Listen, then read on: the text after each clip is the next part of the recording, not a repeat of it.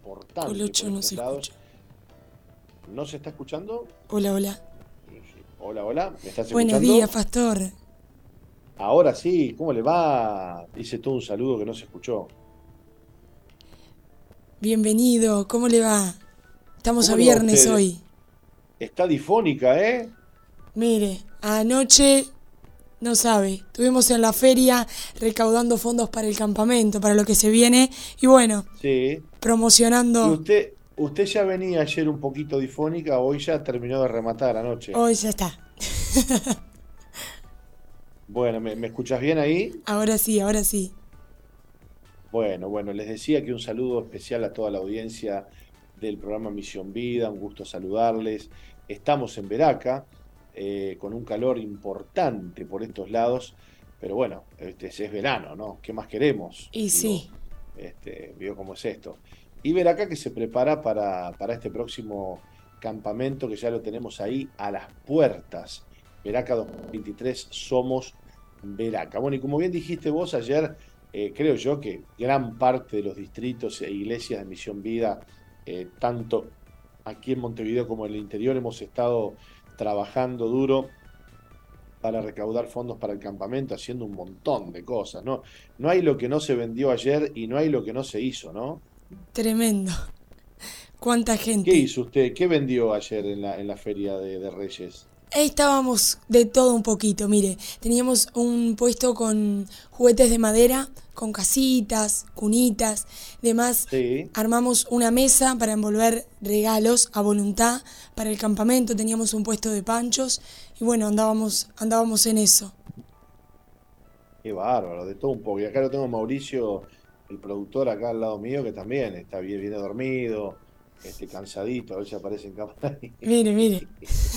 No sé qué muestra, muestra la, la, la, la, la- No, no, no. no, no, no, se hace interesante. Hoy tendría que estar acá conmigo haciendo el bloque este, porque hoy le toca, hoy le toca a él, Mire usted, hoy le toca a él estar acá, pero no, no quiere, dice que no quiere, que pero no quiere. Mire, dice, mire productor, hace lo eh, que quiere, ¿vio? Se, se da, se da el lujo el tipo de, de decir lo que quiere y lo que no quiere. Nada, nada. Eh, es tremendo esto, Eli, eh, las cosas están cambiando eh, en la Así, Mission Vida. así eh. está el mundo.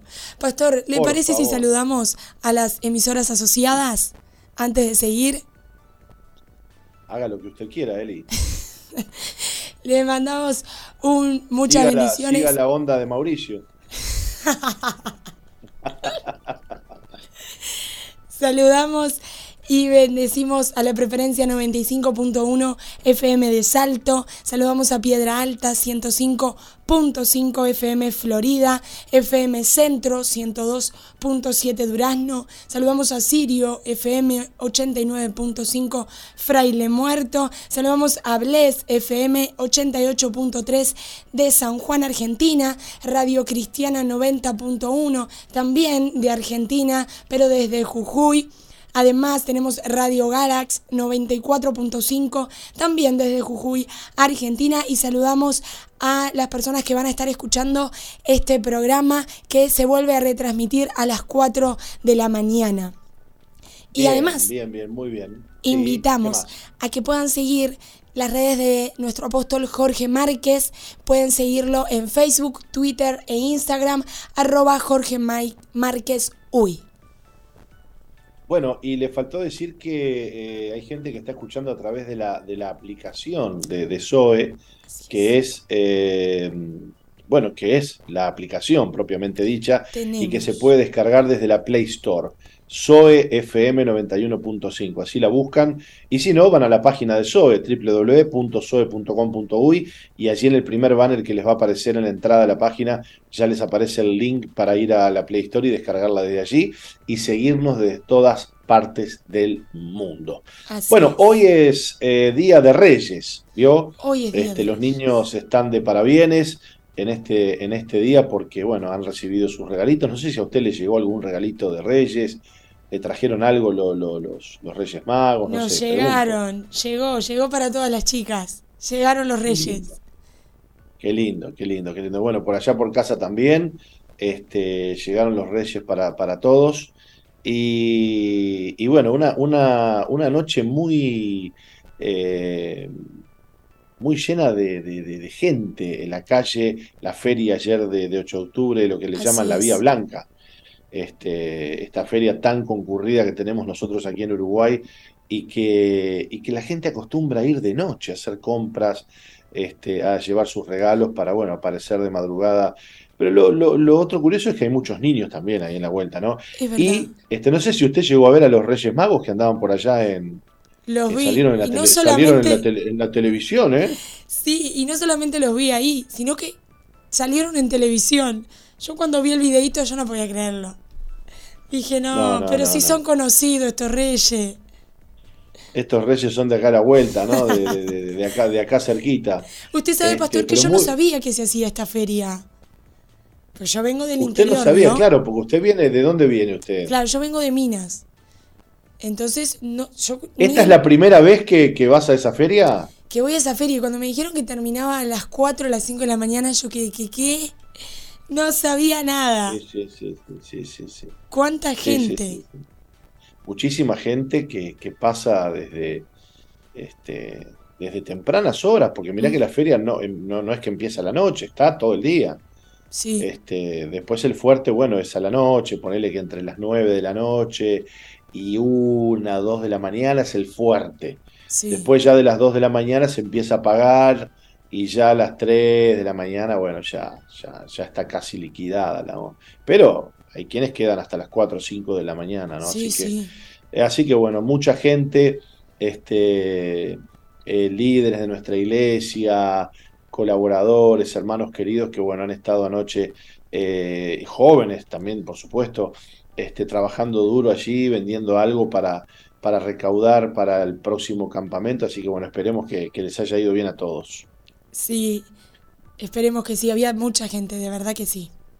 Es un, es un esfuerzo, un esfuerzo importante que se hace eh, todos los, eh, los 5 de, enero, ¿no? Sí. Bueno, muy bien. Em, dicho esto, vamos a compartir algunas eh, noticias con ustedes en este primer bloque y luego, como siempre, a las 12 estaremos eh, leyendo la, lección, la prédica eh, que nos toca este viernes para leer y eh, compartir.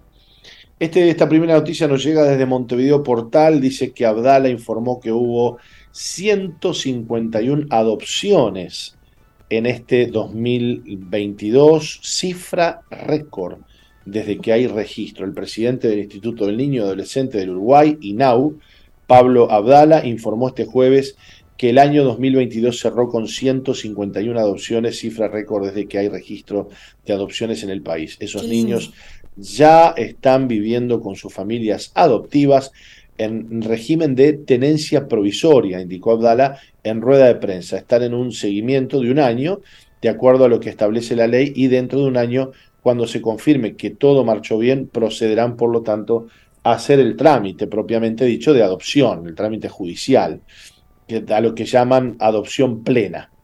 Agregó Abdala eh, también que eh, hubo un incremento en las adopciones gracias al cambio normativo que impulsó la ley de urgente consideración, la LUC. Para el jerarca, el cambio fundamental fue el plazo de 18 meses para valorar a las familias que estableció la nueva normativa. Sostuvo que hubo una reestructuración en el INAU con el objetivo de descentralizar la gestión de las adopciones que permitió también que haya un aumento.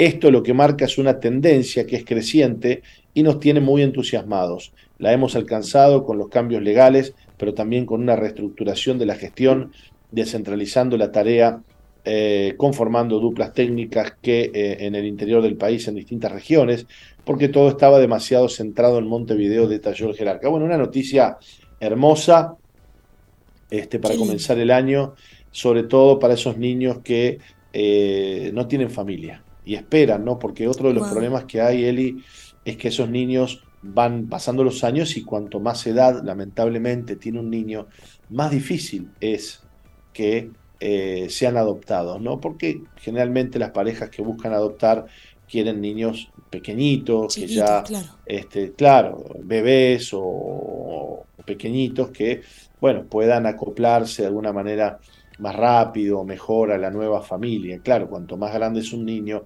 ya trae, ¿no? más, más cosas, este, le va a costar adaptarse un poco más. Pero bueno, qué linda también es la gente que, no piensa en eso mm. y, que, y, que, está adoptando. ¿no? El otro día me, me, llevé una, una, muy grata sorpresa, un pastor amigo me dice, no, por nosotros estamos adoptando con mi esposa, él, ya tiene hijos, pero está adoptando dos niños grandes del INAU, no sé si nueve, diez años, una cosa así. Este, y le digo, wow, che, qué fuerte. Este, te felicito, le digo, la verdad que, que sí, sí, sí, nosotros queríamos, me dijo con mi esposa. Así que qué lindo, ¿no? y dice que hay muchos más niños de esa edad que están esperando, están esperando que aparezcan este, padres a querer adoptarlos, ¿no? Entonces, parece que cuando vos te vas a, inscribir para esto, bueno, eh, allí comienza un, eh, todo un protocolo de, eh, de seguimiento al matrimonio, a la familia que quiere ir a, adoptar a esos hijos, ¿no? Porque me imagino que tendrá que investigar un poco, ¿no? La institución que da a los niños en adopción tendrá que investigar, ¿no? Bueno, cómo son, cómo es la familia, este, quizás, no sé si algunas pericias psicológicas también habrá en el, camino, no sé, desconozco, pero este, parece ser que este plazo era mucho mayor antes, ¿no? Pasaban años, años que quedaban las parejas anotadas allí, esperando que la llamen, este, a veces tres años, cuatro años, cinco años. Eh, bueno, ahora este plazo, gracias a la LUC, sí, muy triste porque eh, los niños. Que con esa ilusión, ¿no? Y claro, alguien vendrá a buscarme, alguien vendrá a adoptarme, ¿no?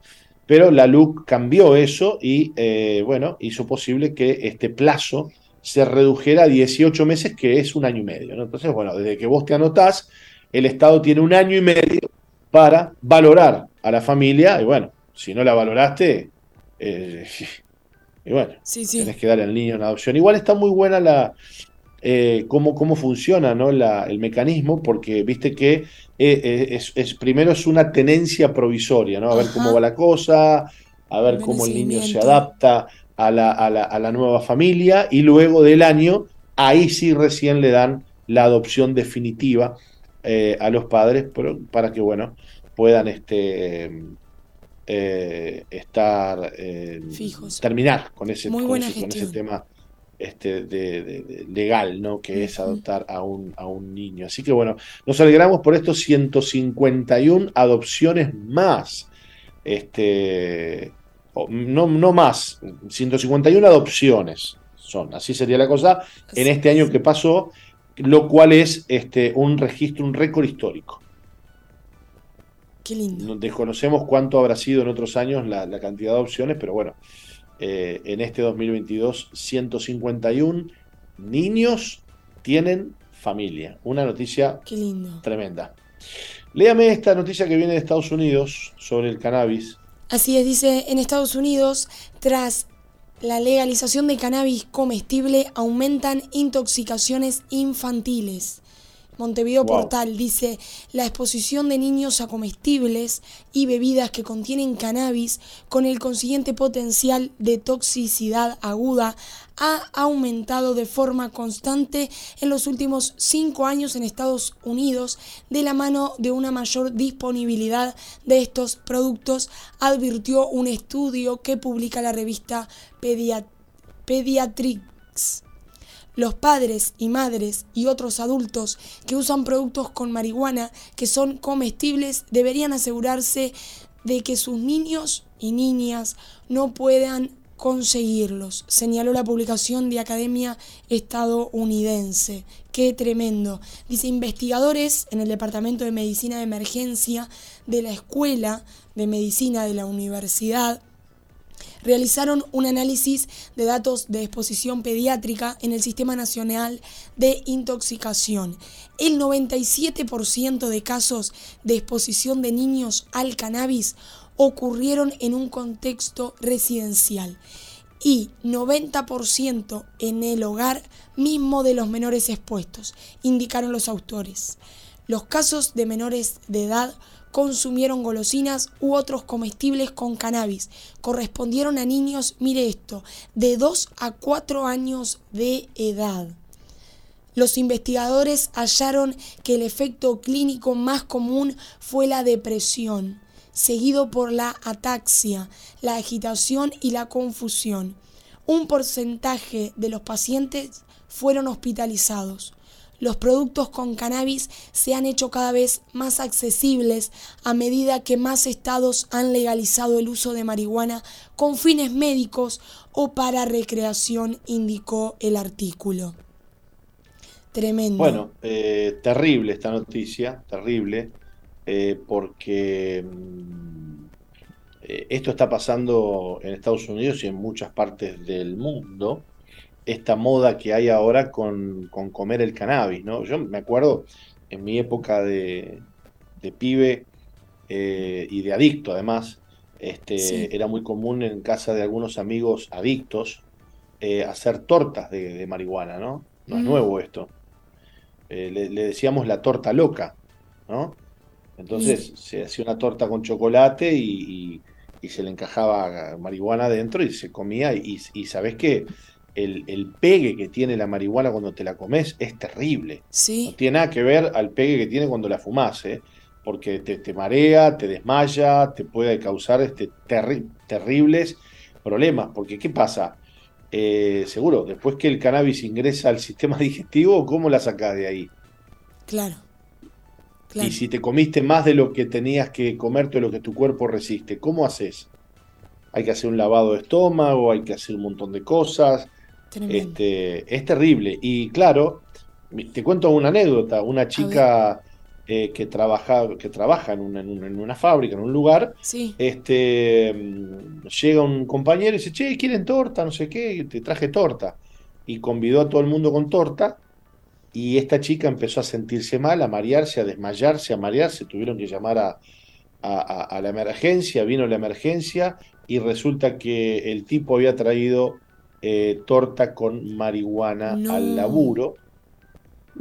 Este, y esta chica se había intoxicado que casi se muere. Ay, por favor. No, no, no, no, no, no, que no, que se mareó, casi se muere, le tuvieron que hacer lavado de estómago, le tuvieron que hacer este, bueno, un montón de cosas para sacarle la, la, marihuana de la sangre, porque este, seguro. Claro. Se ve que venía, venía cargadita la, la sí, la torta. Ahora, imagínate esto en niños de dos años, de tres años, de cuatro años. No, no. Este, es, es, es, terrible, es terrible. Claro, todo este tipo de cosas. Y no, eh, mirá que no le hicieron nada al pibe, eh, que trajo la tortita. Ah, no, eh. encima de eso. ¿Y qué le van a hacer si la, la marihuana es, es, permitida acá en Uruguay? Entonces, cuando vos permitís algo, y de hecho esta noticia que acabamos de leer tiene que ver con que la legalización del cannabis este, en los alimentos eh, ha aumentado la intoxicación en, niños, que son los que de repente se llevan a la boca eso que están haciendo, que han hecho con, con, marihuana. Así que eh, es terrible. legalizar la droga, legalizar la marihuana es un gravísimo error mírese por donde se mire. Mírese por donde se mire, porque mira hasta dónde llegan las consecuencias negativas de haber legalizado la marihuana, que son cocinarte algo con ella, porque vos no te cocinás algo con marihuana porque queda rico y le da un toque a la comida. No, no, digamos, vos cocinas algo con marihuana porque te pega. Claro. Porque te querés drogar. Claro. No sé si me explico. Sí, sí, sí. Eh, Qué fuerte. ese es el tema, ¿no? Así que bueno, eh, terrible. Por otro lado, le cuento que eh, el relato evangélico de los, de los magos, de los reyes magos, no especifica que los reyes magos fueran tres. A ver. Así que ahí la, la, mato. Vio que tenemos nosotros la, la, la, historia de Melchor, ¿cómo es? Gaspar y Baltasar uno por ahí dijo Melchor, Gaspar iba a saltar, y ese tipo de cosas. Eh, pero no, no, parece que el relato eh, bíblico mm. este, no especifica. Solo, eh, Mateo solo escribe, por ejemplo, unos magos. Con lo cual deja abierta la puerta a la especulación. No, no, no, no es que dicen tres magos de Oriente o tres reyes magos, no, dice unos magos. Tampoco que fuesen reyes o que se dedicasen a hacer magia. En el sentido moderno del término que supone eh, sacar conejos de la galera, ¿no? Porque para nosotros un mago es eso, es una persona que hace ilusionismo. Ajá. Eh, parece que el número de tres reyes magos sí. Eh, se deduce sobre todo de los presentes que ofrecieron oro, incienso, y mirra. ¿Se entiende? Sí, sí. Por ejemplo, se deduce de ahí, bueno, uno trajo oro, otro trajo incienso, otro trajo mirra, entonces son tres, se deduce.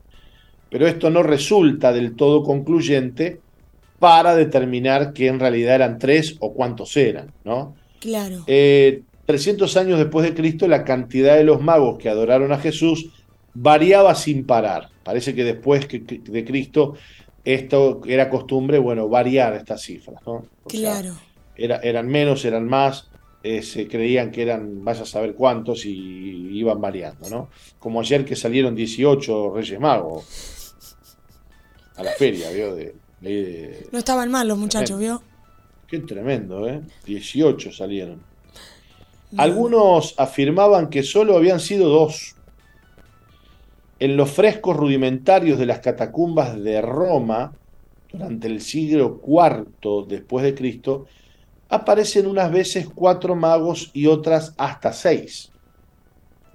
Esto estamos hablando en los, en los dibujos. En los dibujos, claro. Que aparecían en esas cuevas. Eh, esos dibujos se les llaman los frescos rudimentarios. este, aparecían en las escenas del pesebre aparecían dibujados cuatro o seis magos. La iglesia siria y armenia creía que lo lógico es que hubieran sido doce, ya que ese era un número singular en las escrituras, el de la tribu de Israel y también el de los apóstoles. Mirá qué interesante eh, eh, hipótesis esta, ¿no? ¿Verdad? Que tenían, que creían la iglesia siria y armenia, que bueno, decían, bueno, bueno, lo lógico es que hubieran sido 12, porque bueno, este, el número 12 es un número muy relevante y significativo en la Biblia. Los nombres propios de estos tres personajes aparecieron por primera vez en un mosaico bizantino del siglo IV después de Cristo, localizado en la ciudad italiana de Rávena. No se sabe quién se los inventó, pero desde luego Baltasar, Melchor y Gaspar no aparecen en la Biblia. Algunos dicen que quizás Baltasar podría ser un, una europeización de Belsasar, el último rey del imperio babilónico. Pero lo cierto es que la etimología de tales nombres no está clara. Tertuliano, en el siglo III, y basándose en una tradición anterior, fue el primero en decir que se trataba de reyes sabios esta denominación les proporciona mayor prestigio, al mismo tiempo que les alejaba del desnotado mundo de la magia y la adivinación. Y abro paréntesis y agrego, lo cual no encaja mucho dentro de el contexto bíblico, Ajá. ¿no? Claro. Eh, y de fe, porque, eh, digamos, estos personajes eh, eran, indudablemente, eran astrónomos, estudiosos de los astros porque sabían que esa estrella que, se movía era la estrella del Mesías. Y si esa estrella era un cometa, como muchos creen, bueno, detectar un cometa y saber cuándo viene y saber de dónde viene, de qué lado viene, es una cosa eh, de sabios, de gente que entiende los astros, porque yo no sé si vos te acordás, cuando yo era chico me acuerdo, pasó el cometa Halley por acá por Uruguay. No sé si pasaba cada 70 años el cometa Halley. Recuerdo a mi mamá decirlo, sí. Bueno, bueno, se acuerdan. Entonces el cometa Halley pasa cada 70 años este, por la órbita la Tierra y cada 70 años aparece el cometa Halley. Bueno, esta, esta, esta estrella que aparecía, bueno, estos hombres parece que, que la tenían junada, la tenían este, registrada la estrella, decían, bueno, bueno, bueno, cuando aparezca la estrella de, Belén, la estrella del Mesías, tenemos que, que ir porque viene el Mesías, nace el Mesías, ¿no? Cosa que, que quién sabía, solo ellos aparecieron por la estrella. Evidentemente que estos hombres eran personas que, que entendían estas cosas, ¿no? Entonces surge la pregunta, ¿eran magos en realidad? Tremendo, nunca me había puesto a pensar en eso. Y sí, o muy probablemente se trataba de sacerdotes ah. Pertenecientes a las tradiciones religiosas de Oriente Medo-Persa. Eran profesantes del zoroastrismo, cuyo oficio se podría comparar al de los levitas en Israel. Se dedicaban al culto, a los ritos de esa religión y dominaban la astronomía. Actuaban de mediadores entre la, la divinidad y los seres humanos. Hay una cita en el Antiguo Testamento que se refiere expresamente a este tipo de magos, entre comillas, que vivían en el reino babilónico de Belsasar, fueron contemporáneos de Daniel y también aspiraban a interpretar sueños y, presagios. Sin embargo, el poder de sus predicciones resultó inferior al que Dios le concedió a Daniel. No es extraño, pues, que como consecuencia de la proximidad geográfica, el personaje de Daniel y la presencia de judíos en su país, estos sabios hubieran oído hablar acerca de la esperanza de un Mesías libertador que restauraría al pueblo hebreo.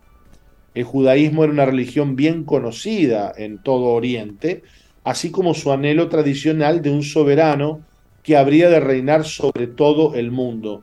Por lo tanto, es comprensible que semejante conocimiento, unido a la señal astronómica descubierta en el firmamento, fuera lo que movilizara a estos astrólogos o astrónomos paganos en su viaje a Jerusalén, la conclusión evangélica de tal historia es que aquellos misteriosos personajes orientales, superando todas las diferencias culturales y demás dificultades, se pusieron de acuerdo para localizar a Jesús. Encontraron la casa, vieron al niño junto a su madre María, se postraron, lo adoraron y le ofrecieron sus presentes.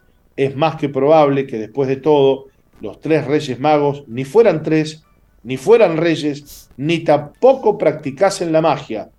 Sin embargo, acertaron al descubrir lo maravilloso y real que el ser humano puede llegar a conocer de manera personal a Jesucristo, el Hijo del Dios Altísimo. Wow. Wow.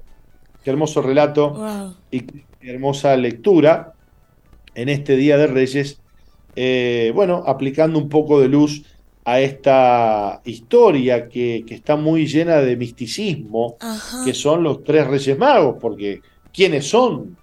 Sabemos que vienen de Oriente, la Biblia dice que eran magos, luego se dice que eran sabios, pero la pura verdad es que estos tres o cuatro o cinco o seis o vaya a saber cuántos personajes eh, acertaron. Acertaron, pero además le dan ese toque misterioso a la historia del nacimiento de Jesús y, sobrenatural, porque, eh, y además otra cosa, eh, eh, Eli, te voy a decir, y ya nos vamos a la pausa, ¿no? qué curioso que estos hombres que ni eran judíos, que ni profesaban la religión judía, pudieron encontrarse con el Mesías y cómo los religiosos de la época que esperaban al Mesías no sabían ni siquiera dónde estaba ni a dónde había nacido. Qué duro esto, qué fuerte. Cómo el extraño, el que no era del pueblo de Israel, pudo entender que había nacido el Salvador y los propios no entendieron, ni conocieron, ni supieron acerca de su visitación. Por eso la Biblia dice, a lo suyo vino y los suyos no le recibieron. Nos vamos a la pausa y volvemos con más Misión Vida. ¿Te parece? Me parece. No cambies la sintonía. Enseguida regresamos con Misión Vida.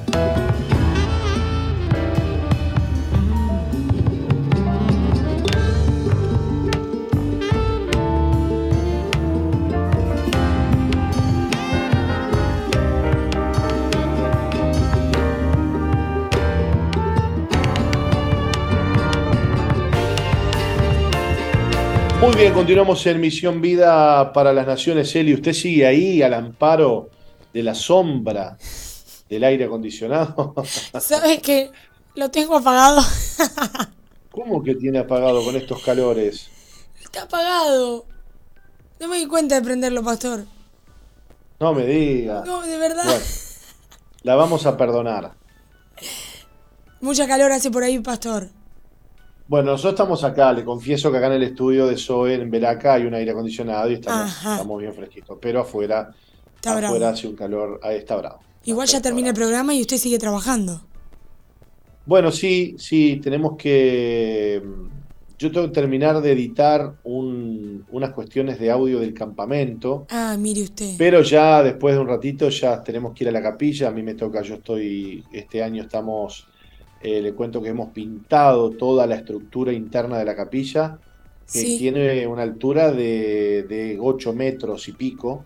Wow. Este, hemos pintado todas las cerchas de la capilla y estamos entelando la capilla. No sé si es- es un término válido ese, Sí. poniéndole tela, eh, revistiendo, hermoseando, decorando con telas toda la capilla. Y le cuento que está, está quedando muy bonita, ¿eh? Qué lindo. Bueno, sí, yo también, mire, le cuento. Termino acá el programa y me voy para ver acá. Ah, bueno, véngase trabajo. para acá. Véngase para acá porque hay mucho trabajo. Y bueno, y nuestro apóstol Sí. eh, ha estado en estos días con la retro. No sé si ha visto usted las, sí, lo ha las- las mostrado. publicaciones. eh, Lo ha mostrado, han, han trasplantado árboles este, y haciendo trabajo. Y bueno, creo que ahora estaba haciendo alguna otra cosita también con la retro. Este, y hay mucha cosa. Y acá frente al escenario, le Sí. cuento, estamos, bueno, se está pintando el escenario. Ah, Eh, y además se han colocado dos columnas que también, no sé si las vio la publicación de, de cómo se subían las columnas, sí, unas sí. columnas de 9 metros de altura que están reforzando unos brazos que quedan volados hacia, hacia adelante, que Sí. son los brazos donde se cuelgan la iluminación. Ah, pero Y además, ¿sí? será tremendo. Bueno, eh, es, es un tema estructural más que estético, ¿no? Sí, claro. Este, digo, no, no, no es que por las dos columnas cambie el campamento, digamos. Claro, claro, pero para poner dos columnas del tamañón, Sí, sí, sí, sí, una tarea importante, ¿no? Pero eh, ahí se cuelgan las luces y además el sistema, e- en este año, que sí, ahí sí yo le, le tomo la palabra tremendo, ah, porque en este año este, el sistema de audio que se va a colgar es un sistema muy potente. Es un sistema que tiene cuatro vías. eh, cada caja pesa cada módulo más de 70 kilos de peso. eh, y se van a poner ocho de esos módulos por lado. Así que saque la cuenta. pa, Este, 7 por 8. La maté. se corta, se corta. Ah, se cortó cuando le pedí la cuenta. 7 por 8. Hola, ¿Cuánto, hola. pastor? Hola, hola. ¿Cuánto? ¿Cuánto es 7 por 8? Yo le estoy preguntando a usted, que es la que sabe. 7 por 8. Pastor, me está haciendo quedar pegada en el programa. Deme una manito, pastor. 6 por Primera 7, vez acá, 42. 7 me por 8, tranco. 56, ¿no? ¿No? Sí. ¿Mauricio? No tiene idea. Mauricio, no, no, no. Esto es la. Ya eh, vio que antes se usaba la mente para, para hacer cuenta, ahora ya no se usa. Bueno, Ahora son casi usa. 600 kilos de Tremendo. peso por, por, por, por módulo. Queremos animar, Eli, a los jóvenes que se anoten, que se inscriban. Vienen tremendos invitados. Lígame, dígame qué invitados van a estar con nosotros. Le pido por favor. Claro que sí. Van a estar con nosotros acompañándonos en este campamento número 25. Estará con nosotros Itiel Arroyo y Alex San Pedro desde España. Va a estar Redimidos y David Escarpeta desde Estados Unidos. Va a estar también Grupo Grace y Lizzy Parra. Ellos vienen desde República Dominicana. También estará Seki Álamo, Factor de Cambio, Guille Ledesma y Lucas Marín desde Argentina. Así que invitamos a todos los jóvenes que se inscriban en www.campamentoveraca.com o tal vez conoces algún pastor, hay algún pastor en Misión Vida, algún líder, la verdad que estamos trabajando arduamente. Ayer, pastor, usted mencionaba que tal vez hay jóvenes que quieren asistir al campamento y no tienen recursos suficientes para poder pagárselo, pero de verdad que hay jóvenes y muchos líderes y pastores están trabajando para, bueno, poder... Eh, becar, media beca, ayudar a aquellos jóvenes que realmente quieren ir.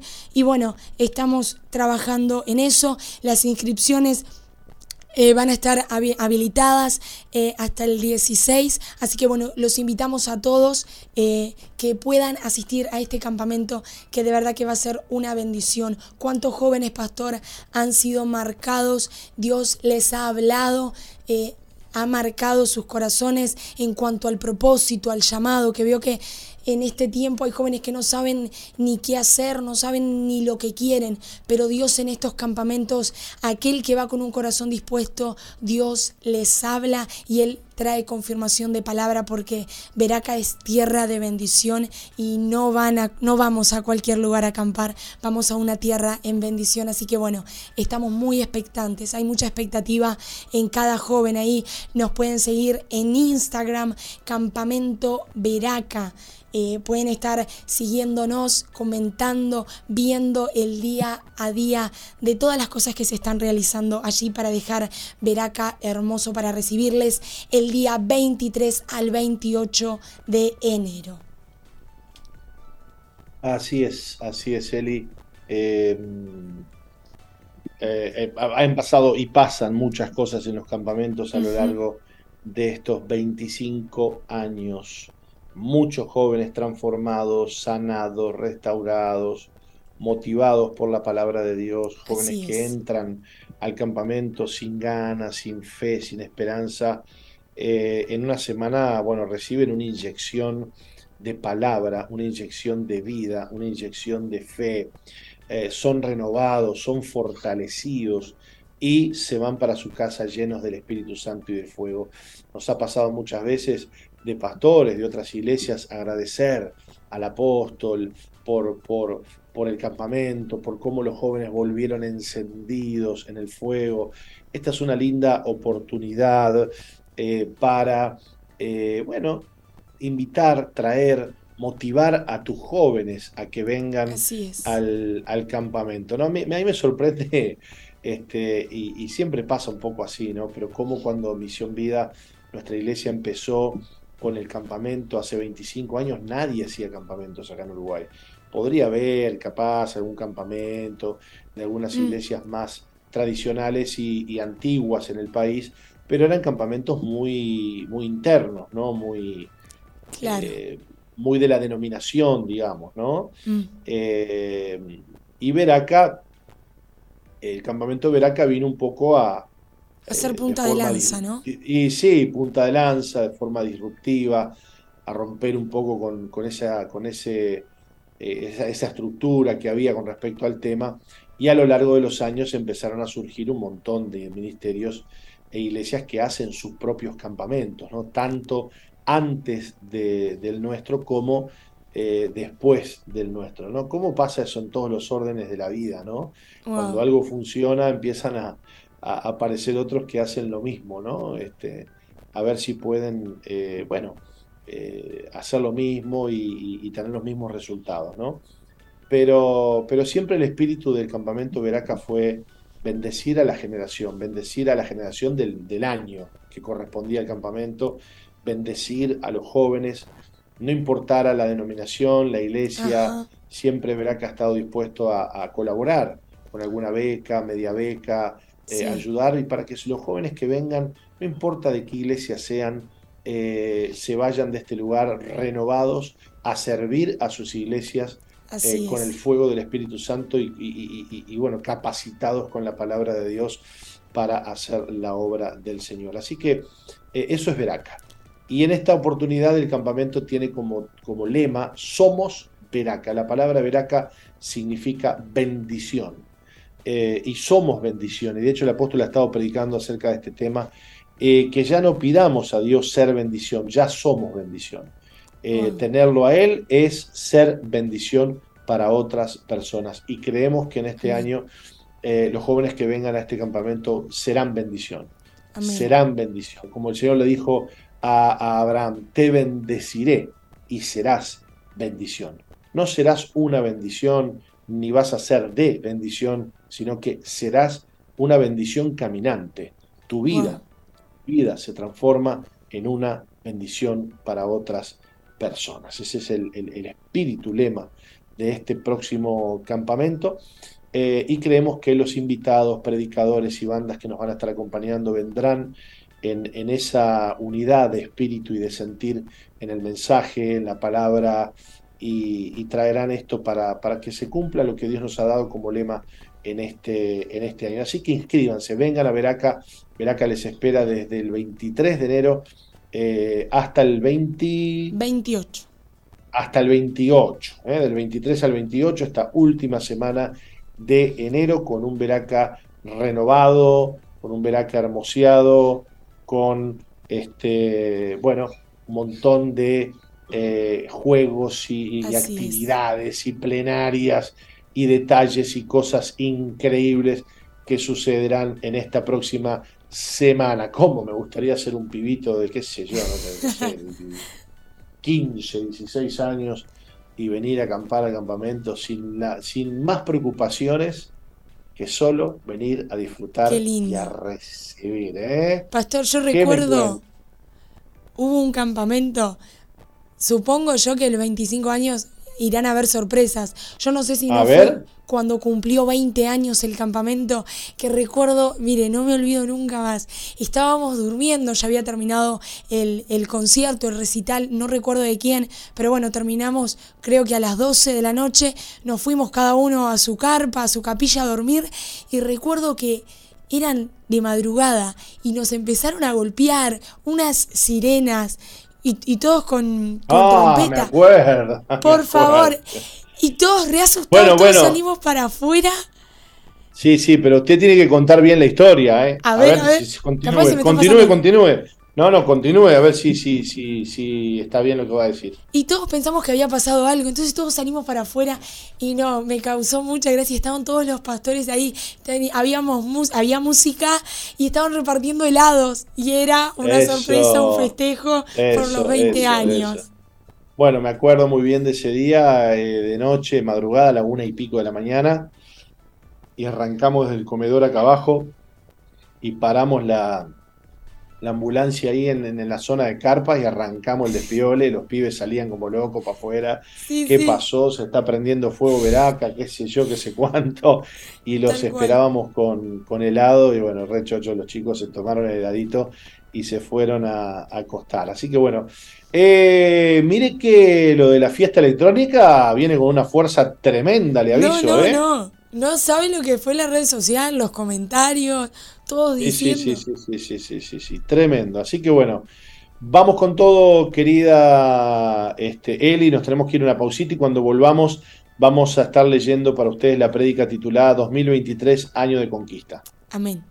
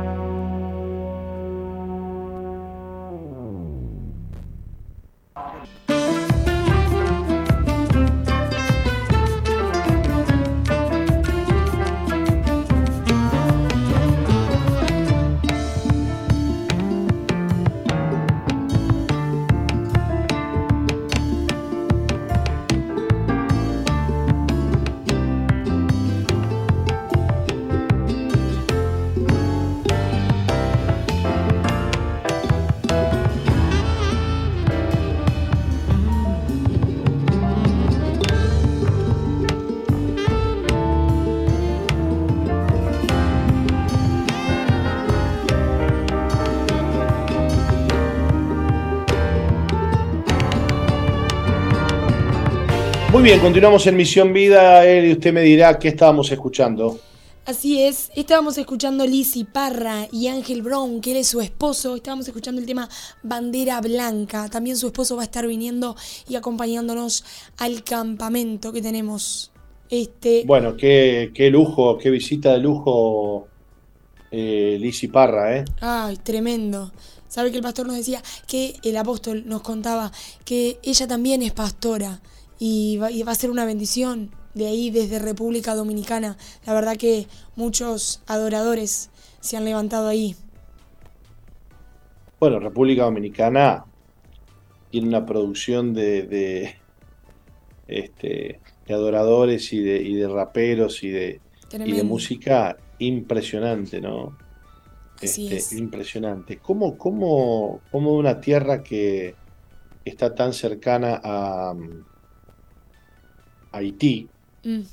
porque República Dominicana comparte este, en la misma isla con Haití, el mismo pedazo de tierra.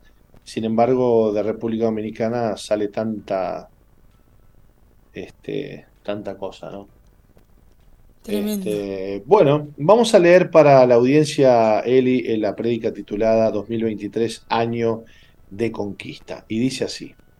La vida es una conquista que debe ser peleada. Quien no pelea, no conquista. Todas las promesas de Dios hay que creerlas, pelearlas y conquistarlas. ¿Quién te ha estado predicando en este tiempo? ¿Dios o el diablo?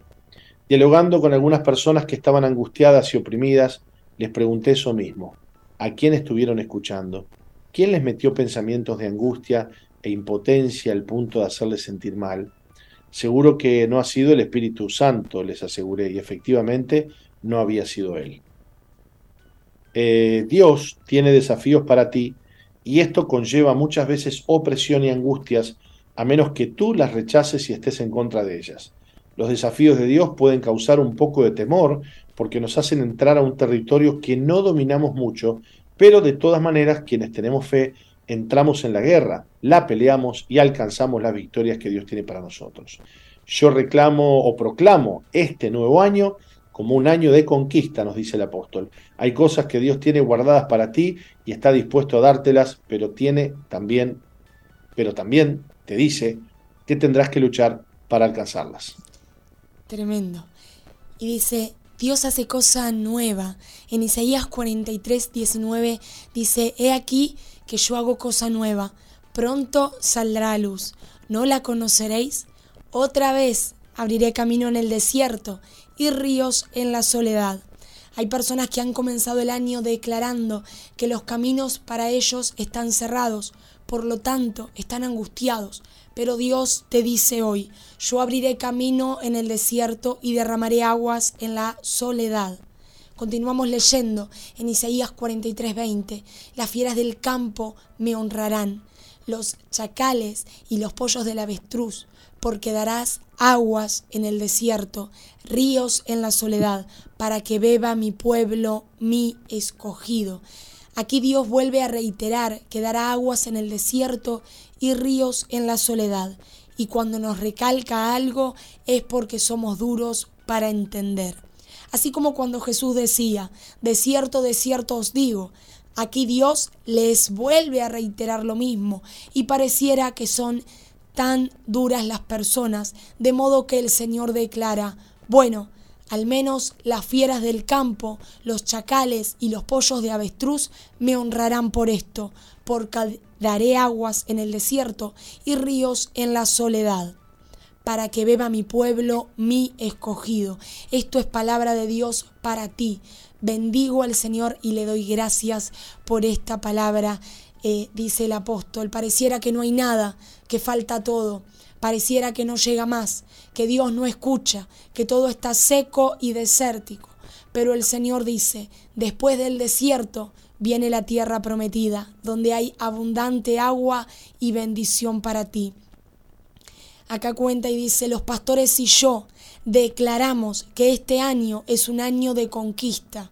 Predicaremos el Evangelio mucho más, nos esforzaremos en tareas evangelísticas y tendremos una conquista grande en este año. Vamos a volver al proyecto que hicimos años atrás, el cual se llamaba Al rescate de una generación, e iremos a diferentes ciudades a predicar el Evangelio. Dios quiere que nos deleitemos en la tarea de nuestras manos, en el resultado de nuestro trabajo, lo que Él nos ha encomendado. Así lo dice su palabra en Eclesiastés 2.24. No hay cosa mejor para el hombre, sino que coma y beba y que su alma se alegre en su trabajo. Nosotros queremos ver los resultados, queremos ver la bendición y la gloria de Dios, pero no peleamos por esa bendición. Dios le prometió a Abraham que le daría la tierra de los cananeos, y cuando le dice al pueblo que les entregaría la tierra que le juró Abraham, también les declara que tienen que ir y conquistarla. La vida es una conquista. Dios te prometió una vida abundante, pero tienes que conquistarla. Tú tienes que creer en lo que Dios te dice y actuar en consecuencia. Hoy aprenderemos acerca de hablar y actuar conforme a las promesas de Dios. Quien tiene fe, habla y actúa conforme a la promesa que Dios le ha dado, lo que lo lleva a la conquista. Esa persona llega a conquistar el territorio que el Señor le ha dado y la bendición que le ha prometido. Para algunas, la conquista de este año será tener novio, tiene fe. Quienes creen en las promesas de Dios son personas audaces. Hay gallos duros también. Quizás la promesa de Dios para ellos es una esposa. No sé lo que Dios tiene para ti este año, pero estoy seguro de que Él no tiene planes pequeños con nosotros. Dios es grande y todopoderoso. Él tiene proyectos grandes para los que le aman. No creas de a poquito. ¿Crees o no crees? Quien tiene fe es audaz. Dice la palabra de Dios en Josué 1, 1 y 2. Aconteció después de la muerte de Moisés, siervo de Jehová, que Jehová habló a Josué, hijo de Nun, servidor de Moisés, diciendo, mi siervo Moisés ha muerto, ahora pues levántate y pasa este Jordán, tú y todo este pueblo, a la tierra que yo les doy a los hijos de Israel. Dios los manda a cruzar el Jordán para que reciban la tierra que él les daba. No es que en ese momento se mueren todos los cananeos, sino que comienza la conquista. Josué debía creer que Dios cumpliría la promesa que le dio a Abraham, cruzar el Jordán y armarse para luchar y conquistar la tierra que Dios le dijo que le daría. Yo os he entregado, como lo había dicho a Moisés, todo lugar que pisare la planta de vuestro pie, prometió Dios a su pueblo en Josué 1.3. Aquí Dios habló en tiempo pasado. Hacía más de 500 años Dios le había dicho a Moisés que les daría la tierra a sus descendientes, pero ahora aún no había conquistado un metro cuadrado, mas Dios les dijo, yo les he dado esta tierra. Dios te dice que a donde tú vayas, Él te da poder y autoridad. Promete que te acompañará. Declara hoy que eres un conquistador y donde pise tu pie, el Señor te dará victoria. Podrás emprender cosas, trabajarás, estudiarás, enfrentarás conflictos familiares o laborales, mas Dios te dice, todo lo que pisare la planta de tu pie, yo te lo doy. Agrega el Señor en Josué 1, 4 y 5, desde el desierto y el Líbano hasta el gran río Éufrates, toda la tierra de los Eteos hasta el gran mar donde se pone el sol, será vuestro territorio. Nadie te podrá hacer frente en todos los días de tu vida. Como estuve con Moisés, estaré contigo, no te dejaré ni te desampararé. Esta palabra que traigo no es mía, sino del Señor. Yo le pedí a Dios que te hablara hoy. Nadie te podrá hacer frente en todos los días de tu vida. Como estuve con Moisés, estaré contigo, y todo lo que pisare la planta de tu pie será tuyo, te dice Dios. En lo laboral, en o familiar, en lo económico, yo estaré contigo, dice el Señor. ¿Vas a creer o no? ¿Estás preparado para conquistar? Toda promesa conlleva una demanda. Dios te promete, pero también te demanda. Luego que le da las promesas a Josué, le dicen los versículos 6 y 7 del capítulo 1, esfuérzate y sé valiente, porque tú repartirás a este pueblo por heredad la tierra de la cual juré a sus padres que le daría a ellos. Solamente esfuérzate y sé muy valiente para cuidar de hacer conforme a todo a toda la ley que mi siervo Moisés te mandó no te apartes de ella, ni a diestra ni a siniestra, para que seas prosperado en todas las cosas que emprendas. ¿Por qué le dice dos veces que se esfuerce y sea valiente? No hace un énfasis por las dudas, porque Dios no hace nada por las dudas. Si lo dice dos veces es porque eres cabezón. Continúa hablándole Dios a Josué. Nunca se apartará de tu boca este libro de la ley, sino que de día y de noche meditarás en él, para que guardes y hagas conforme a todo lo que en él está escrito, porque entonces harás prosperar tu camino y todo te saldrá bien. Josué 1.8. No te pondrás de novio por las dudas, todo te saldrá bien. Hablé recientemente con un joven que llegó de otro país, el cual me dijo que hacía dos meses había venido a Uruguay a ejercer su profesión, ya que tenía el título de psicólogo. Le habían dicho que se, que se podía trabajar bien ejerciendo la psicología en Uruguay y por dos meses anduvo dando vueltas tratando de que le revalidaran el título, pero no lo consiguió. Entonces, viendo que había perdido el tiempo y habiéndose gastado todo el dinero, decidió irse. Yo le pregunté quién lo había mandado a venir y me respondió que le habían dicho que acá la psicología andaba muy bien, pero insistí, ¿quién te mandó a venir? ¿Fue Dios? Entonces titubeó. Viniste por tu cuenta, le afirmé. No le preguntaste a Dios. La Biblia señala que Dios te hará prosperar en todos tus caminos. Lo que tú hagas te saldrá bien, no sin luchar, pero te irá bien. No sin guerra, pero te irá bien. Tú quieres victoria, la victoria viene después de la guerra. ¿Quieres vivir conforme a las promesas de Dios, de gloria en gloria y de victoria en victoria? Yo te digo que irás de guerra en guerra y de conquista en conquista. En José 1.9, por tercera vez Dios le dice, mira que te mando que te esfuerces y seas valiente, no temas ni desmayes, porque Jehová tu Dios estará contigo en donde quiera que vayas. Dios hoy nos dice, la promesa está vigente. Pero mira que por tercera vez te mando que te esfuerces y seas valiente. Cuando Dios enfatiza una misma cosa tres veces, significa que estás al borde de ser un desobediente, rebelde e incrédulo. A las personas que Dios, a las promesas, perdón, que Dios te dio, Él le agrega demandas. No importa cuánta fuerza tienes, él no le preguntó a Josué cuánta fuerza tenía, porque para el Señor eso no es importante. Lo que importa es que te esfuerces con las fuerzas que tienes. Posiblemente eres muy débil, pero Dios te dice, no importa, haz lo que tengas que hacer con tus fuerzas y yo te voy a ayudar. Yo estaré contigo. Yo siempre digo que una viejita en una cama de hospital a punto de morir puede espantar un demonio echándolo fuera en el nombre de Jesús y ese demonio es más débil que la viejita de 100 años. Hay un poder que opera por causa de la fe y no tiene nada que ver con tu estado de ánimo, no tiene nada que ver con el hecho de que si tienes, si sientes fuerte, si te sientes fuerte o débil. Es más, a veces, cuando te sientes fuerte, estás débil. El apóstol Pablo le pidió al Señor que le quitara el aguijón que tenía en su carne. Él tenía una enfermedad y por esa causa terminó predicándoles a los Gálatas. Pero Dios le dijo a Pablo, bástate mi gracia porque mi poder se perfecciona en la debilidad. Dios no cuenta con tus fuerzas, pero sí con tu corazón. El Señor cuenta con tu disposición y con tu fe. Si Dios dijo que vas a vencer, no importa cuán débil estés, tú vas a vencer. Dios ha preparado una victoria para ti. Los creyentes no deben estar en derrota, sino en victoria. Dios tiene un propósito para ti en este año. Él tiene un camino y te dice, tienes que caminar en mi camino en este año pero deberás dejar tus caminos y tus pensamientos y caminar en mis caminos y en mis pensamientos. Deberás dejar tus proyectos y caminar en mis proyectos. Si lo haces, yo cumpliré las promesas que te he dado y que son tuyas. Solo te pido que te esfuerces y seas valiente. La vida es una conquista, hay que pelear. ¿Con qué soldado vas a pelear, va a pelear el Señor? Recuerdo cuando yo era soldado y me hacían parar firme, nos cuenta el apóstol. Entonces el sargento me daba una cachetada y me decía, ponga cara de hombre. En el ejército te hacen parar firme, tieso, duro, con cara de malo y te trabajan psicológicamente los meses que estás enlistado.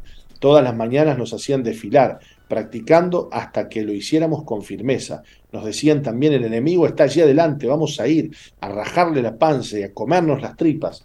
Uno andaba buscando al enemigo para ver eh, qué sabor tenían las tripas. En el ejército aprendí muchas cosas.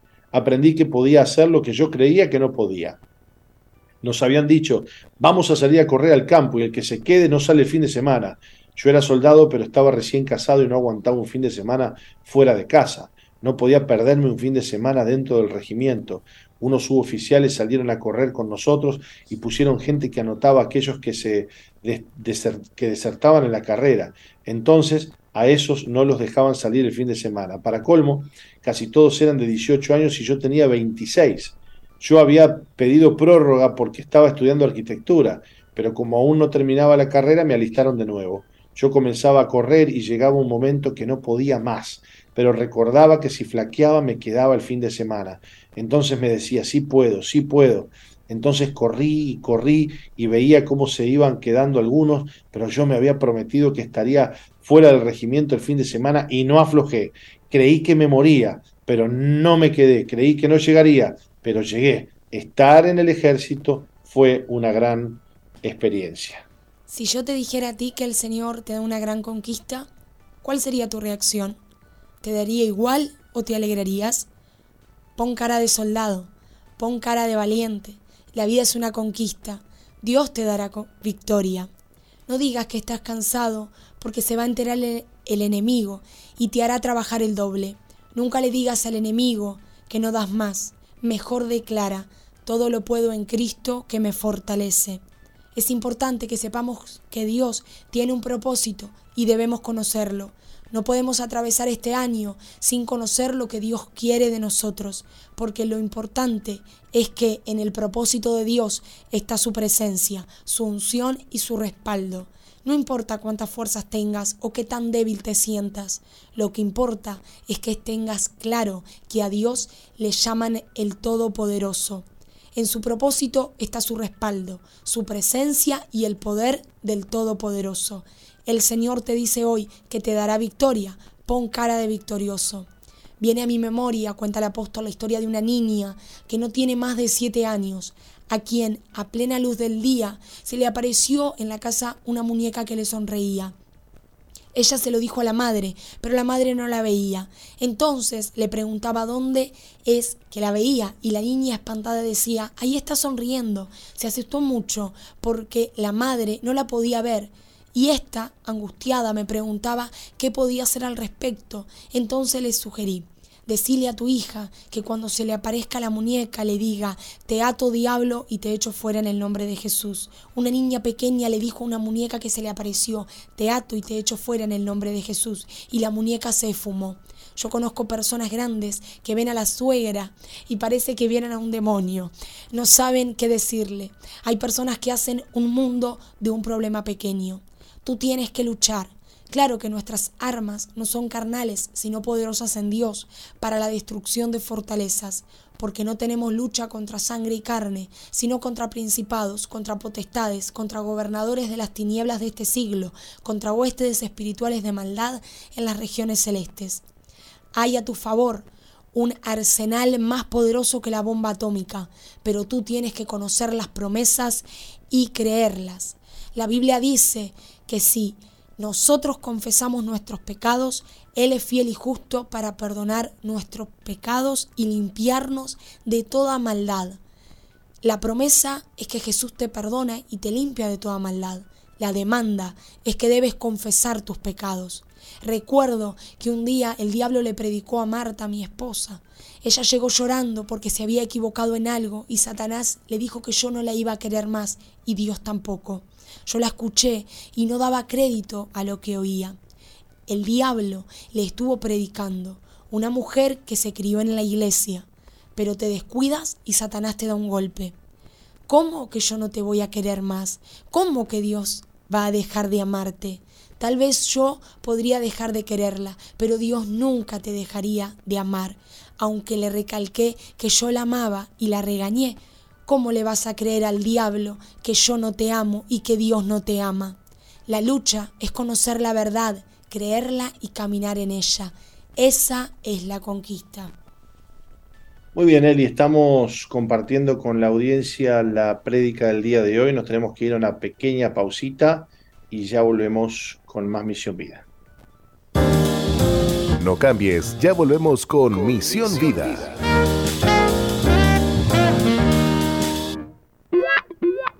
Sigue al apóstol Jorge Márquez en su fanpage en Facebook, Jorge Márquez.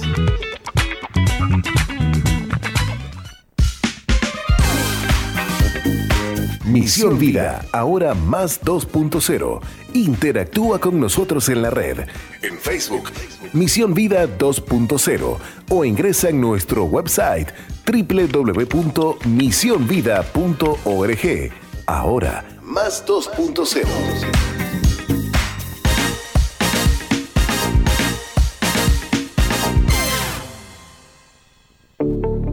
Estás en la sintonía de CXD 218, SOE FM 91.5, Gospel Music.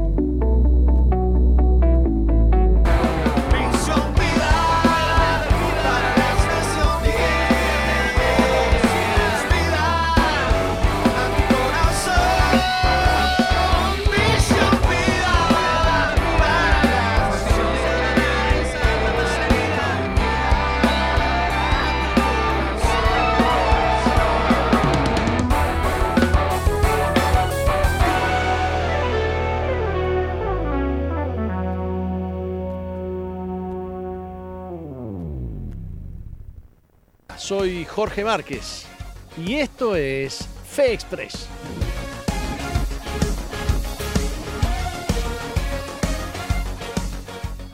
Los que creemos en Dios, los que creemos en el verdadero Dios, creemos en la Biblia, creemos en la palabra de Dios. No inventamos cómo es Dios, no nos imaginamos cómo es Dios.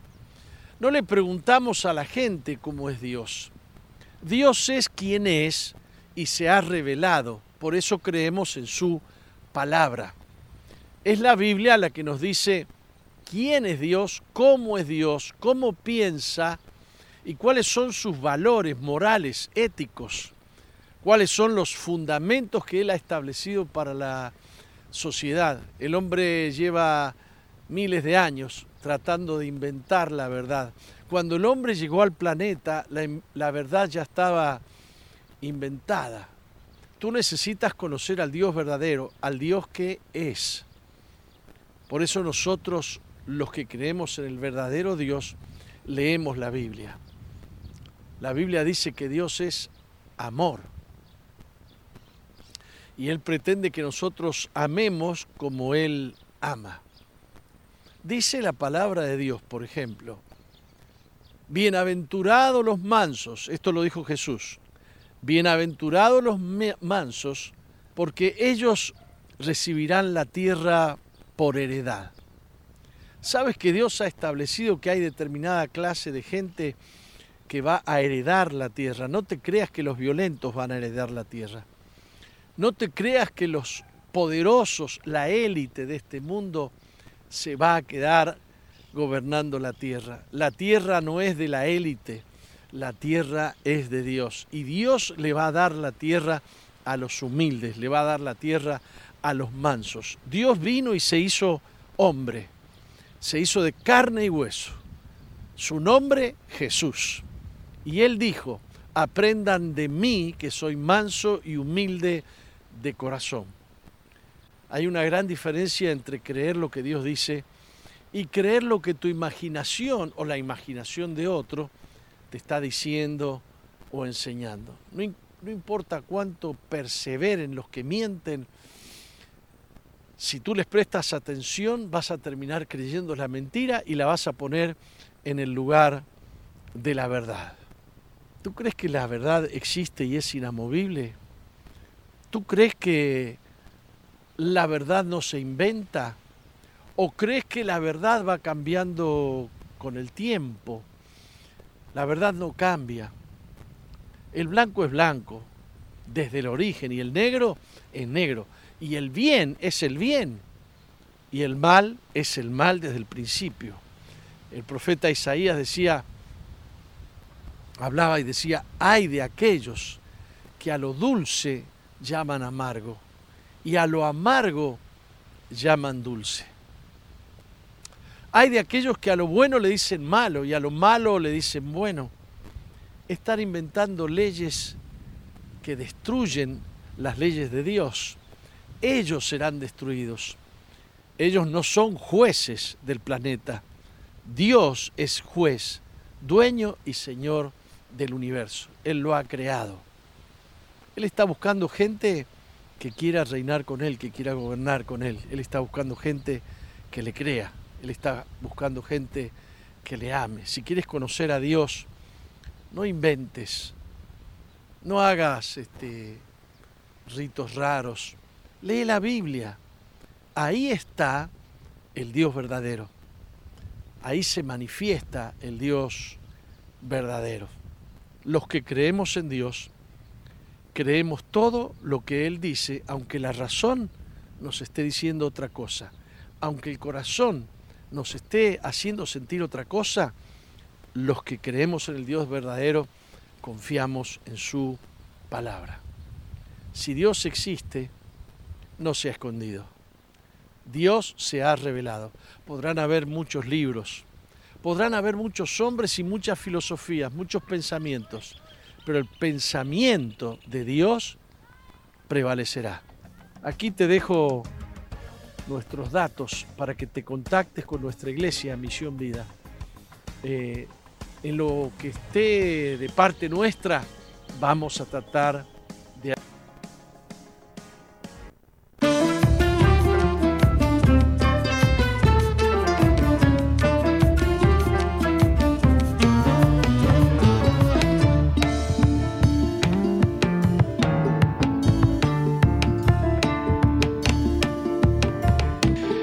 Muy bien, escuchamos buena música uruguaya, Eli. ¿Le gusta nuestro amigo Nico Branda? Sabe que no lo había escuchado, este año recién lo escuché y muy buen tema. Bueno, muy buen tema, realmente sí, uno de los, de los temas, de los mejores temas que sacó Nico, Nico Branda este año. Muy bien, tenemos que leer la conclusión de la prédica que dice, cada victoria en la vida cristiana responde a promesas y a demandas. Dios te promete victorias, pero también te dice, mira que te mando que te esfuerces. Claro que si andas en tus proyectos no encontrarás el respaldo de Dios, pero si estás alineado a las promesas que el Señor te ha dado y aceptas sus demandas, tendrás el respaldo del Todopoderoso. Tú tienes que hacer lo que Dios te manda y dejar en sus manos lo que suceda. Tal vez creías que los proyectos de Dios eran más grandes, pero en otro sentido. Pero qué mejor eh, proyecto que transformar una vida que se estaba yendo de patitas al infierno y ahora está de camino al cielo. Yo he decidido que voy a conquistar el Uruguay, nos dice el apóstol, y que veré la gloria de Dios en esta nación. También estoy creyendo que Dios va a levantar un gran ejército, que no te detenga tu empleo, que no te detenga tu estudio o tu familia, que no te detenga el dinero, que no te detengan tus ambiciones y proyectos. Pregúntale a Dios cuáles son tus proyectos para ti.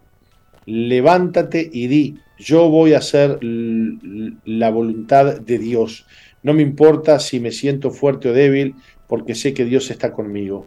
Señor, yo te pido en el nombre de Jesús que derrames tu Espíritu Santo. Ven a establecer tu dominio y tu reino sobre nosotros. Que el verdadero eh, soberano seas tú, Señor, y quien decida nuestras vidas seas tú.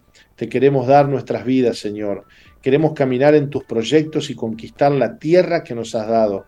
Te amamos, Dios. Estamos delante de ti. Bendícenos en esta hora. Te glorificamos, Señor, y te exaltamos. Venga tu presencia y quema con tu unción.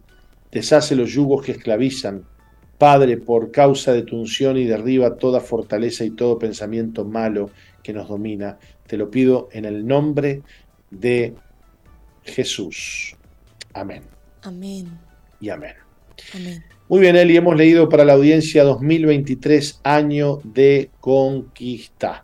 Nosotros estamos aquí en Monte Veraca, saliendo desde aquí, desde este precioso lugar que se prepara para el campamento Veraca. Somos Veraca 2023, 25 años de campamento, nada más y nada menos. Tremendo, pastor. Ahora vamos a tener que, ir. disculpe que lo haya cortado, pero sí que saben de conquista. 25 años.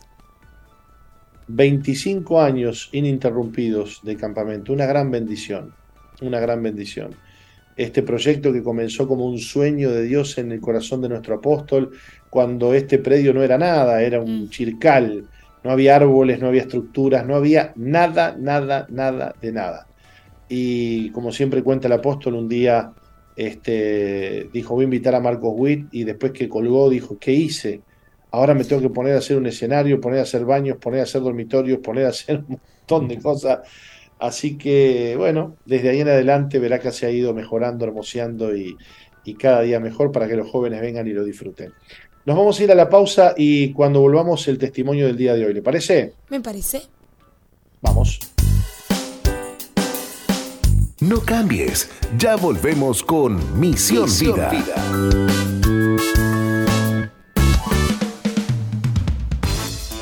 Sigue al apóstol Jorge Márquez en Twitter e Instagram, arroba Jorge Márquez Arroba Uy. Jorge Márquez Uy. Y suscríbete al canal de YouTube Jorge Márquez. Jorge Márquez.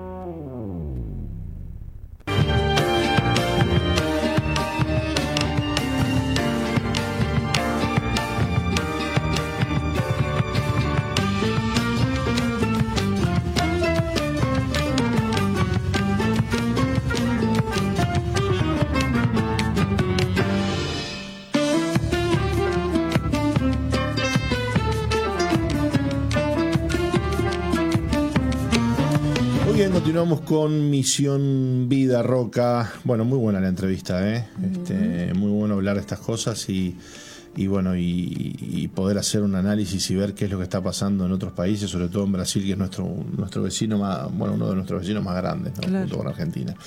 Bueno, ¿qué cuenta usted? ¿Cómo le va? Bueno, acá ¿Se disfrutando. va de- recuperando de la, de la operación que se hizo? Sí, sí, me voy recuperando. Impecable. Voy caminando cada un pasito más rápido. Jesús.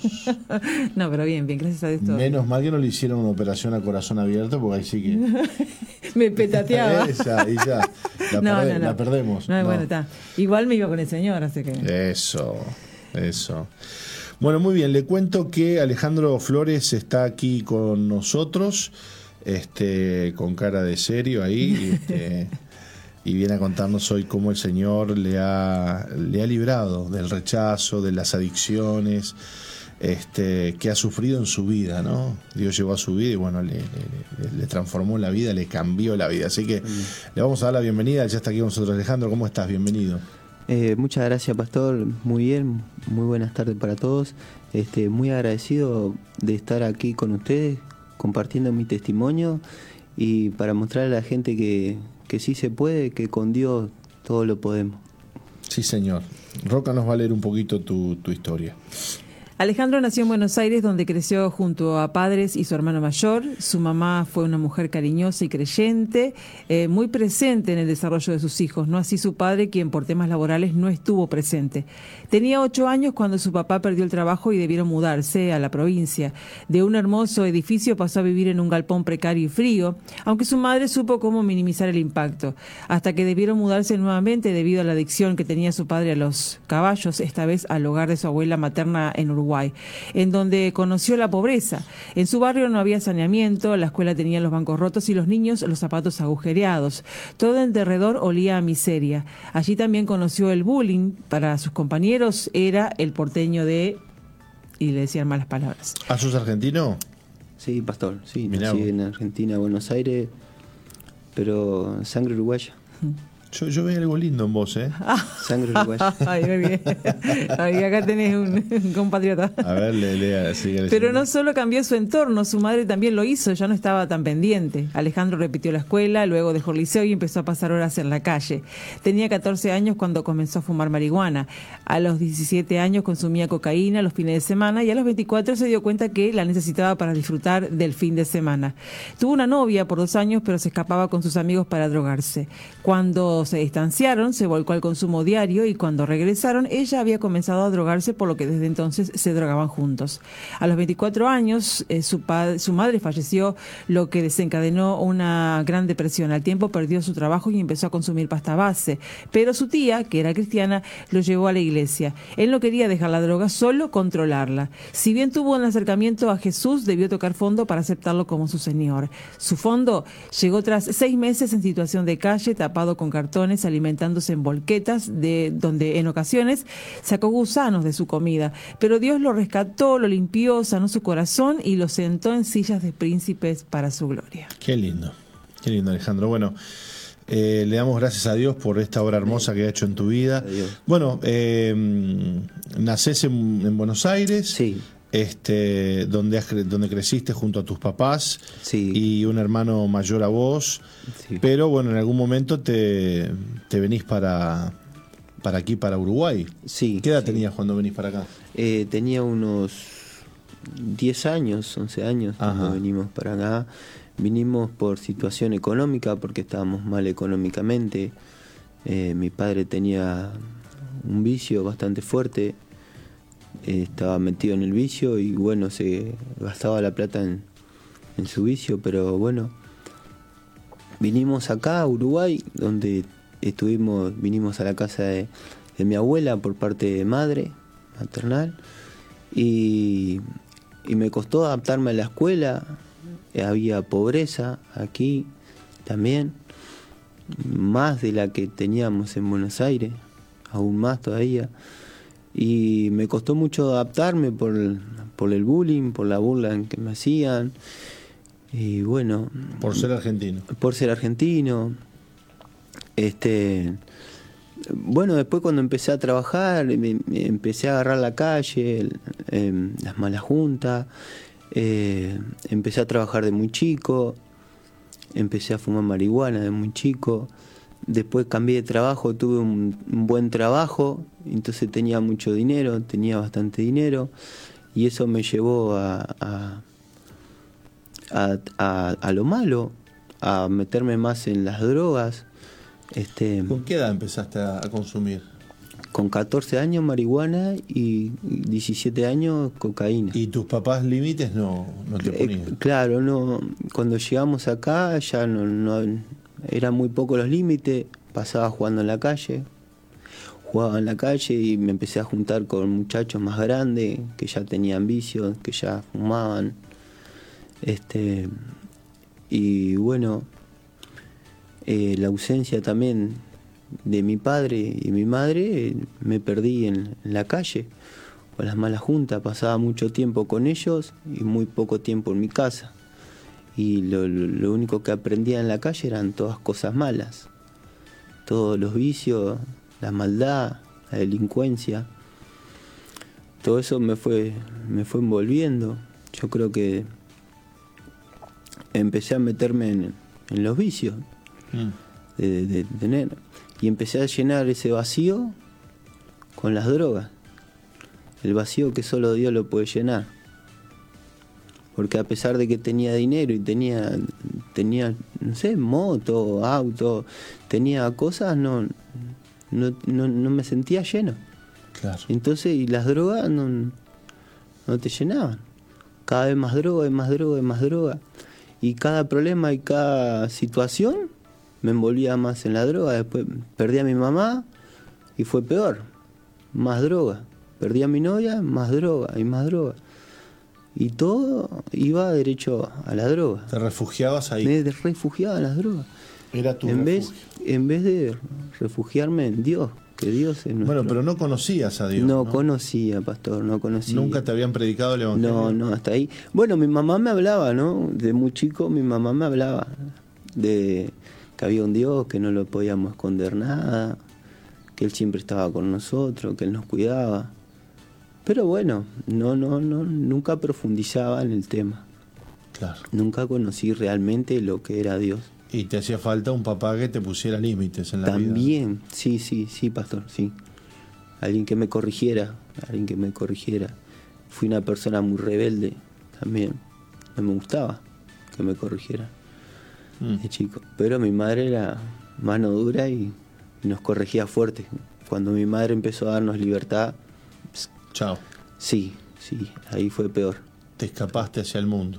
Totalmente, pastor, así. Y con plata, rebelde, resentido, herido, Sí, sí, pastor. era droga todos los días. Sí, ¿Qué droga, fue lo alcohol.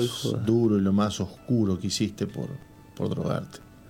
Uy, mentí, robé a mis seres más queridos, a mis padres, les robé. Engañé a mucha gente, mentí. Mentí que era para comer y era para drogarme.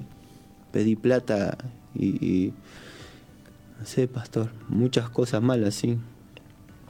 Este, también llegas al extremo de lastimar a alguien para sacarle la droga. Ujú. ¿Y Muchas cuándo, malas, cuándo tocaste fondo? Ah, sí, llegué a tocar y hace.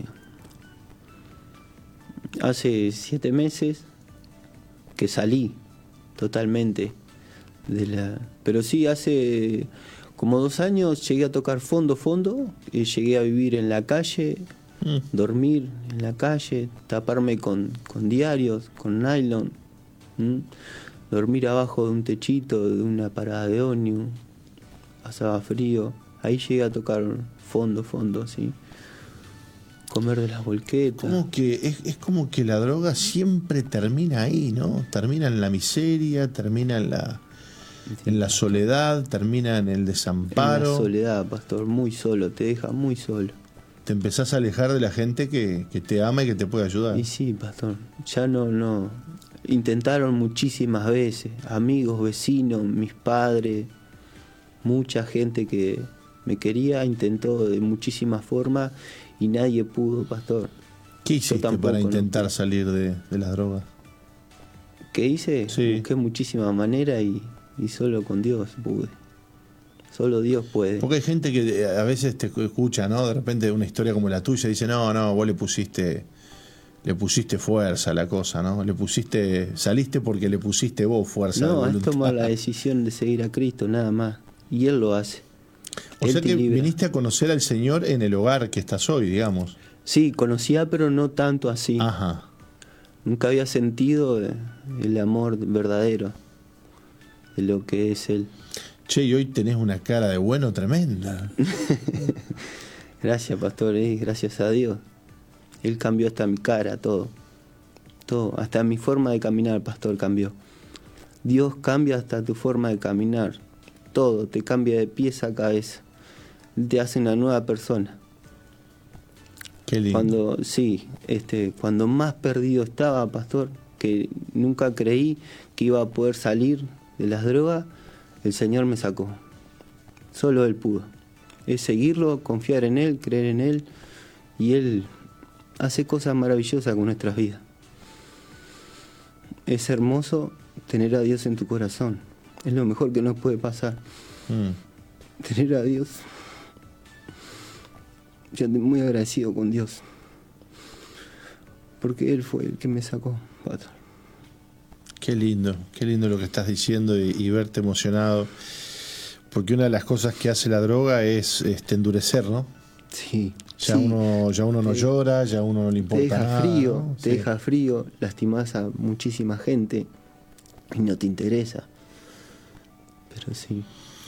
Una, una de las cosas que me, me- me pasa a mí, que yo tengo la, la bendición de, de encontrármelo seguido, ¿vale? Porque él vive en el hogar donde está nuestro anexo, en el borro, y, y saludarlo a, a, este, a Alejandro es una bendición porque él viene y te pega un abrazo y, y te abraza con amor, ¿no? Con cariño. Sí, ¿Cómo, es- cómo, cómo Dios te ha dado amor, Ale, para, para dar, sí, ¿no? sí, sí, sí, gracias a Dios, sí. Él me lo dio. Él me dio el amor que hoy tengo para dar, me lo dio Él. ¿Qué, qué, qué, qué ves a futuro con el Señor? ¿Qué cosas ya estás empezando a, me imagino, a, ver- a vislumbrar de aquí en adelante con, con Cristo? compartiendo la palabra. Veo compartiendo, teniendo un grupo amigo, eh, teniendo una pareja, una buena compañera, que los dos salgamos a la lucha, a ganar almas para Dios, teniendo hijos para su reino también, criar a mis hijos en, los caminos de Dios. Eso Me encantaría, eso es lo que más quiero también. Tener una familia y, y tenerla en los caminos de Dios, sirviéndole a Él, haciendo su voluntad. Es lo que más me gusta. Qué lindo, qué lindo que digas eso hoy y, y que hoy tengas es- esa clase de sueños, ¿no? Porque Mm. cuando uno está metido en la droga, lo único que sueña es a ver Sí. cuándo va a tener la, la- la siguiente dosis, ¿no? Sí, y pastor, cómo la va y cómo la va a obtener. Sí, pastor, tal cual. Es lo único que piensa, es lo único La cabecita está metida en eso, ¿no? Sí, pastor. Sí, es así, es así. Y resulta que ahora viene el Señor, te saca de la droga y empiezan a venir sueños nuevos, ¿no? Amén, es Él, es Él. Sí, pastor. Qué lindo. Eternamente agradecido con Dios, con el Señor. Qué lindo, qué lindo, qué lindo, qué lindo escucharte, qué bendición, Ale. Mm. Bueno, lo cierto es que, que hoy estás, eh, eh, cuando dijiste grupo amigo, este, estás liderando un grupo amigo. No, no, estoy coliderando, pero... Estás coliderando. Sí, voy en camino, voy en camino. Eso, El. Señor, sí. ¿Y te han dado para compartir alguna Sí, lección, sí, he alguna compartido palabra ofrenda, Sí. lección, sí, sí, Qué lindo. sí. Estás con, estás con todo. sí Gracias, Ale, por haber venido. Una No, bendición tu favor. vida, tu Muchas- historia. Muchas Y- gracias a ustedes, pastor. Y le damos a Dios toda la gloria por, Amén.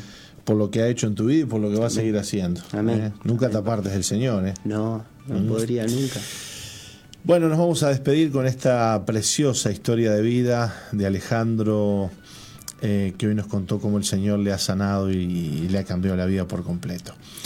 Eh, Roca querida, nos vamos, pero bueno, este, este fin de semana tenemos nuestras reuniones, como siempre, este, así que no se dejen de congregar.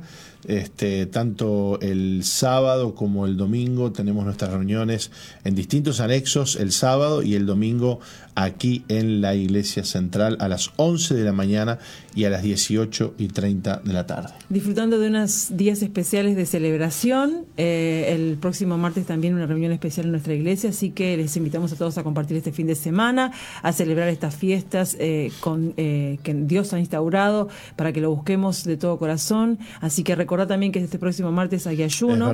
Oremos también por las elecciones de Brasil en este fin de semana. Y bueno, y nos compartimos este programa a partir del lunes a las 11 de la mañana aquí en SOFM 915. Dios les bendiga mucho.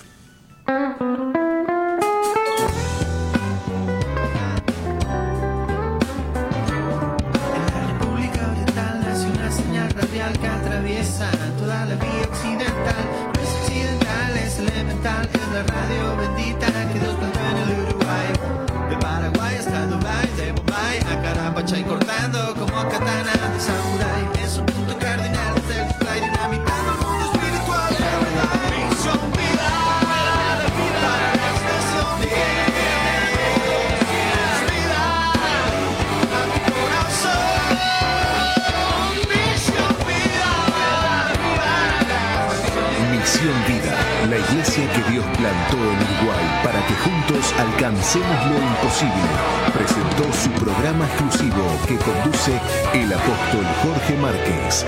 Misión Vida.